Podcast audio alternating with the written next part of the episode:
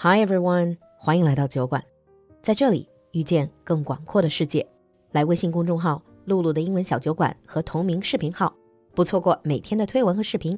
预约酒馆直播，在公众号下方菜单进入酒馆铺子，逛逛世界好物，或者添加小助手微信 l u l u x j g 来酒馆学习社群，更多精彩在酒馆等你。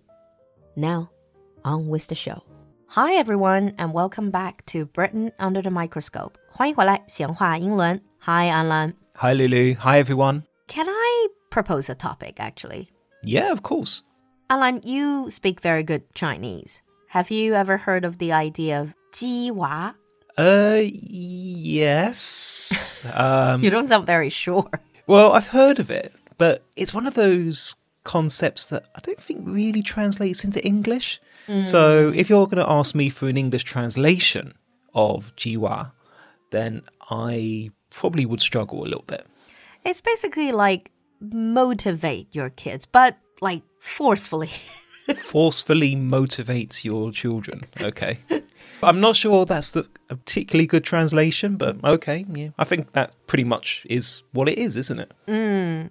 I would say probably if we have to really translate it, I would go with the idea of a tiger mum. Tiger mom. The sort of Asian parenting, is that not a stereotype? It is a bit of a stereotype, but to be honest, I've lived in the UK and I've lived in China for quite some time now. I think that's a stereotype that is quite accurate in many cases. Yeah. But the thing is, the whole Asian parents, especially Chinese parents, put a lot of effort, put a lot of emphasis mm-hmm. on their kids. That kind of leads to somewhat of a misunderstanding. Sometimes our listeners would ask us, like, do English parents not care about their kids' education? Just let them run around wild? I know I have heard some of our fans and also some of my friends that have said, well, what does this mean? Does this mean that British parents don't care about their children? It's like, well, no. it's a mm. completely different mindset. I tell you why I would like to talk about this whole jiwa or parents' attitude towards education in the UK. Yeah. It's because last time I went back to the UK, I was with some friends. Oh, yes. And one of them has got a, a school age child who's, I say school age. It's this kid is a, about to go to college and start all that.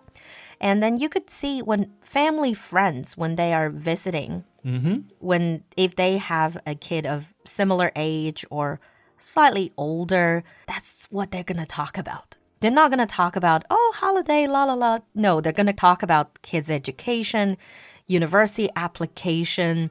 Do you have extra credit? Do you have all of that? Oh, of course. That's the same for my family as well. Mm. Because from the sounds of it, my niece is the same age as your friend's child. And we constantly talk about university, we constantly talk about school, but it's from a very different standpoint. It's not that we don't care. I would say it's that we worry about slightly different things. Mm, and in today's episode, we're gonna explore that a little bit. Yes. Mm. But let's have the general tone is parents are parents. No matter which culture, which country they're from or they're Yeah. in, they care about their kids' education. Of course. Mm. And probably a bit of a disclaimer as well. Now, I don't have any children, and I know that you don't have any children, Lulu. So, we're not experts. We're not going to tell you how to raise your child. if you want to listen to that, there's millions of those podcasts Exactly. all over the world in English, in Chinese, in Swahili. Every single language has those podcasts, has those videos.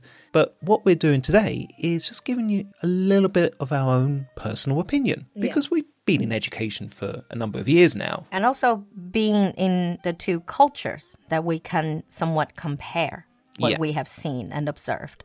First of all, let's talk a little bit about secondary education system. In England, it's a bit different. So for us, it's very straightforward. Mm -hmm. We have primary education, which is age 6 to 12, and then 12 to 15, it's junior middle school, 初中, and then 15 to 18 is senior high school, Yeah. and then university. Yes. In the UK, it's not so. It's a little bit different, partly because England and Wales, they have a different education system than Scotland, for example. But just to give you the quick lowdown, you have primary school, which is 6 to 11 or 12. Mm. Then you have secondary school, which is 11, 12 to 16. Oh, only to 16. Only to 16, because at the age of 16, you then go to college. 对了，特别要提醒大家的就是，英国人说的这个 college 和美国人说的 college 是两回事。When Americans talk about college, it's just another word for university. Yeah.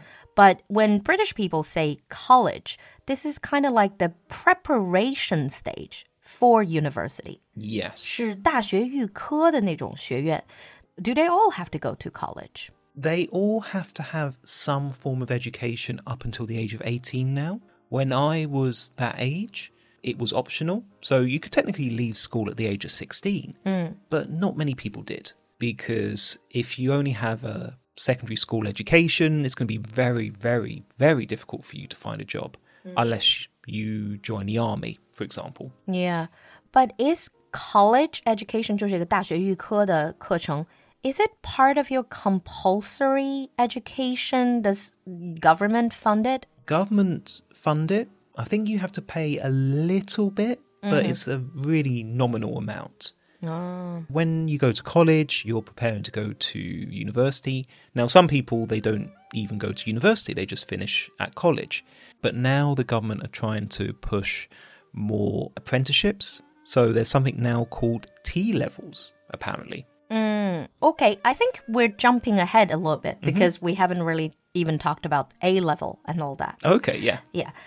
So secondary education system, let me sort it out. Basically, instead of us 6 years of secondary education and directly going into higher education, you basically separated into secondary education and then a lead up 2 years college Yeah, and then university. that's it. That's when parents get a little bit more focused on it, right? So when your kid goes into or about to go into college. Um, Yes and no. Mm. I would say, and I think we talked about this in one of our earlier episodes, there's a huge difference between school and college. So when you go to college, you don't wear school uniform, call your teachers by their first names, they mm. become tutors rather than teachers, or they become lecturers. It's a stage where the child is becoming more independent. I would say parents do worry about their university, but there's much more of an onus on the child themselves to make the decision and to prepare to go to university themselves. So it's not really that common or not really that generally acceptable for parents to just tell their college kids and just say, no, you have to study math. No, you have to study accounting. No, that is quite rare in the UK, I would say. Probably some parents do that, but in most of the cases that I know about, it's the parents who are acting more as an advisor. They're ah. advising the child what to study. Yeah, I see. So, finishing secondary education at the age of 16, there is a test, right? Yeah, the GCSEs. Is it important? It's very important. That is technically among the last compulsory tests that you have to do. Uh, They are important, but if you're going up towards university, it's a stepping stone. So you get good GCSE results, you get to a good college, then you do your A levels, so on and so forth. oh, okay. So you need a good GCSE to go into a good college. Yeah, I see. And then when you're in college, you're studying for your A level, yes. which is basically like a university entrance test. It is, mm. except that for A levels, you choose the subjects that you mm. want to study. Was it three or four, I think? I believe it's three now, but I'm not too sure. Mm. It's been a long time. Too much of an ancient history for you. well, yeah, Yeah, showing your age now. I am. I am. But I think for normally three I'm not sure. I think for some people, they can take an extra. It's like in America, they can take AP, advanced placement. Yeah, you can take, I think you can pretty much take as many as you want, but mm. obviously you've only got so many hours. And this, I think, it's actually pretty good for the kids because then they can focus on things they're actually interested in instead of taking Chinese kids need to take all sorts of subjects. Yes. But again, there's also the debate in the UK about whether or not some subjects should be still made compulsory at that level. So, for example, studying maths. Uh, there's a huge debate of Oh, you don't have to study math. at the moment, after the age of 16, you don't have to. Wow. Okay, so you really can just choose. What did you choose? I studied history, German, English literature, and ancient history. That's four. Uh, yes, but back when I did it, there was also something called the AS level.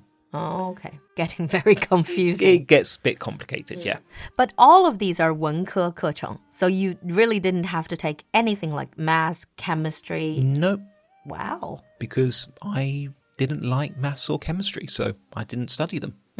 中国虽然有文理分科，但是语数外还是要 Yeah. 上的。Yeah, so that's A level. And A level is something that kids and also their parents, they do focus on a lot. And they, because that, how well they do in A level would directly determine whether they can get good university or not. Again, yes and no. the thing is, I start to see a pattern. you are starting to think of it in Very Chinesey way. Well, yeah, pretty much.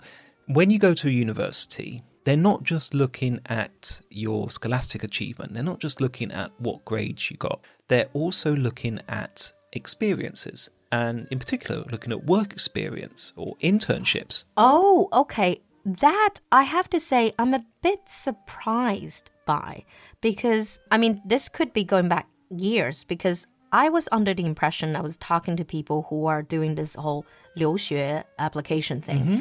And it seems, especially for international students, I think, American universities, they care more about extracurricular, whilst British universities focus more on the grades, the scores. And it's not just the scores. now. Well, I'm talking about kind of home students here. Mm-hmm. I would say international students, it's slightly different. But for home students, they are looking at whether or not you have well rounded experiences hmm. and all round skills.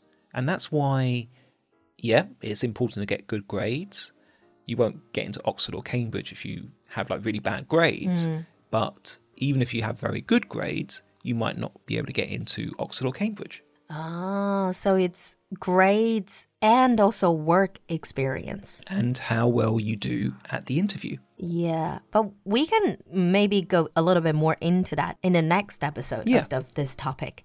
But to finish this episode off, I just want to say that then kids are still under quite a lot of pressure because they have to do well in GCSE and then in A level, although they don't have to do all of the subjects, but still they have to do well in school. At the same time, they need work experience which can show, I suppose, leadership, like collaboration, coordination, that all sorts of thing.